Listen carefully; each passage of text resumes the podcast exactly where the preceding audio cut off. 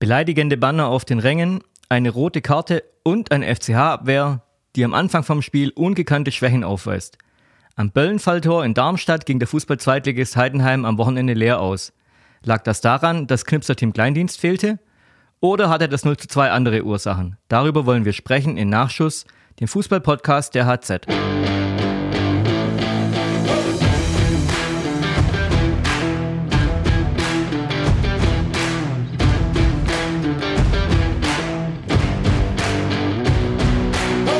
Mein Name ist Marc Hosiner und mit mir am Mikrofon ist Nadine Rau von der Sportredaktion. Hallo Nadine. Hallo Marc.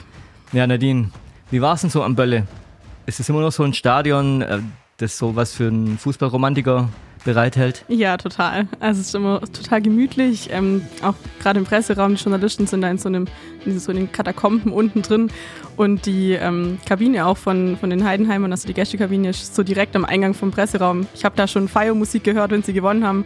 Gut ist, diesmal haben sie ja nicht gewonnen. Ähm, aber also hat sich nicht, nicht viel, sehr, viel geändert. Sehr schnucklig. Ja, ich war auch vor ein paar Jahren mal da. Die Gegengerade ist halt umgebaut jetzt ah, okay. und da haben sie sich gefreut, aber so bei uns war, war alles noch so. Okay. Ja, ähm, ein anderes Thema, wie in vielen anderen Stadien und Arenen, ähm, gab es auch in Darmstadt von Ultras Banner, auf denen der TSG äh, mit. Dietmar Hopp im Fadenkreuz zu sehen war. Ja. Äh, kannst du da irgendwas erklären? Warum haben sich die FCH-Ultras da an dem Protest beteiligt? Was haben die damit zu tun? Ja, ich, ich habe es ja voll spät gesehen, weil die, die Darmstädter Journalisten ewig gefragt haben, weil Marc Schnatterer nicht in der Startelf stand. Mhm. Entschuldigung, ja. Und dann ähm, war es jetzt wohl so, dass das vorher wohl abgesprochen sein soll, so eine Aktion. Ich meine, es geht ja grundsätzlich um Kollektivstrafen, über die sich die Fans da aufregen. Mhm. Und dann haben die sich bestimmt vorher halt zusammengetan und Heidenheim hat mitgemischt. Ähm, sah total lächerlich aus. Es waren ja echt nicht so viele Gästefans mhm. und dann diese Banner. Aber gut, sie haben halt gemeint, sie müssen sich da jetzt irgendwie mit einklinken. Ja, wobei diese Banner, also da gibt es, glaube ich, keine zwei Meinungen. Da gibt es keine zwei Meinungen, Die überhaupt sind, nicht. Ja, nee. völlig fehl am Platz. Absolut. Über das Ansinnen könnte man vielleicht noch sprechen, aber ja. naja, gut. Äh, lass uns jetzt mal äh, den Blick aufs Spielfeld richten, ja. deswegen sind wir eigentlich da. äh, wie war denn so die Partie? Ähm, ich habe gesehen, schon in der 30. Minute wurde beim FCH gewechselt. Was war denn so los? Ja, genau. Also, wenn man halt in, nach 16 Minuten schon 0-2 hinten liegt, wird es bitter. Ähm, der Heidenheim hat dann gedacht, gut, wir müssen irgendwie was, was verändern, sonst schaut es nicht hin. Und dann hat Frank Schmidt halt gesagt, er bringt einen zweiten Stürmer mit Stefan Schimmer, hat einen Föhrenbach hinten rausgenommen. Ähm, dann sind sie halt einfach ein bisschen offensiver aufgetreten. Mhm. Ich meine, viel zu verlieren gab es dann ab dem Moment für die Heidenheimer schon nicht mehr. Aber ge geklappt hat es halt auch nicht. Okay. War es denn insgesamt eine verdiente Niederlage?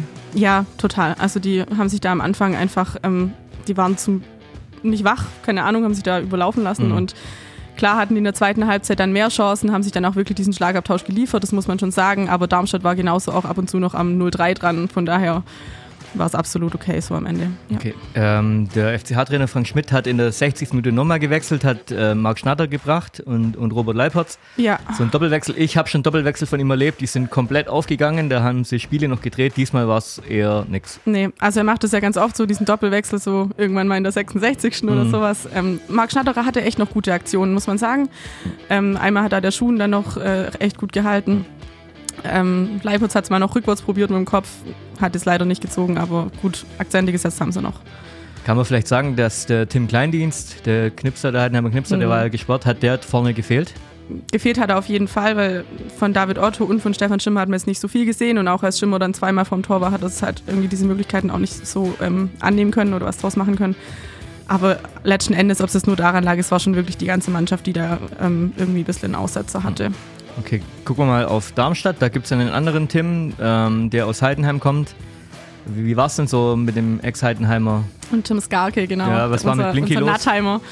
Ähm, ja, der war die letzten zwei Spiele schon nur auf der Bank gesessen und der ist dann gestern auch wirklich nur eingewechselt worden, ganz am Schluss noch. Da, von dem hat man jetzt nicht mehr so viel gesehen. Hm. Aber wir haben ja im Vorfeld mit ihm gesprochen und er, er hat auch noch viel Kontakt zu Heidenheim und ähm, verfolgt das alles. Ich, ich denke, er ist da ganz gut, gut aufgehoben und zufrieden. Okay.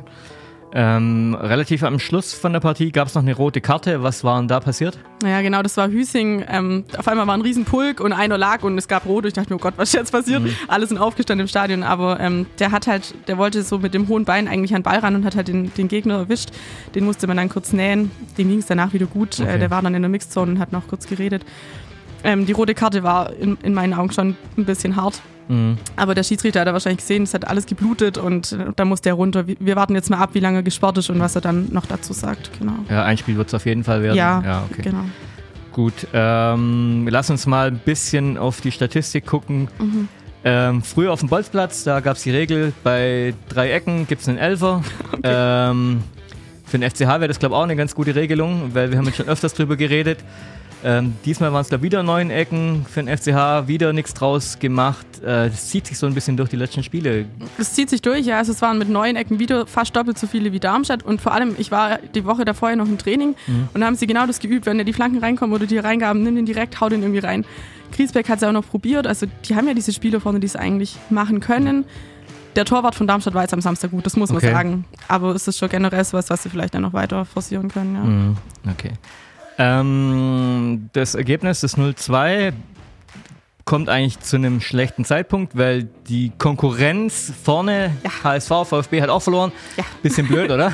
Bisschen blöd. Also die Spieler wollen davon nichts hören. Mhm. Frank Schmidt will wahrscheinlich auch nichts davon hören. Ja. Wir haben auch gesagt, wir gucken nicht nach Hamburg, wir gucken nicht nach Stuttgart und so, aber die Gunst der Stunde wäre echt da gewesen hätte man nochmal aufschließen können.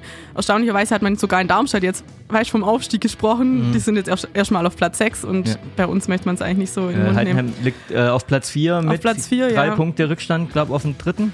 Ja, genau. Und sie hätten jetzt halt. Dann wären sie Sie hätten dann gewesen. die 41 mit mhm. Hamburg gleichzeitig gehabt ähm, und wären halt nochmal näher oben dran. Gut, kann man jetzt nichts machen, das ist so gelaufen. Da kommen ja noch ein paar Spiele. Ja. Ähm, wann und wo geht es denn weiter für den FCH? Äh, Samstag Heimspiel gegen Karlsruhe um 13 Uhr und es ist auch voll wichtig für die Mannschaft jetzt. Die haben zweimal zu Hause nur, in Anführungszeichen, nur unentschieden gespielt. Mhm. Da wollen sie jetzt wirklich, wirklich punkten wieder.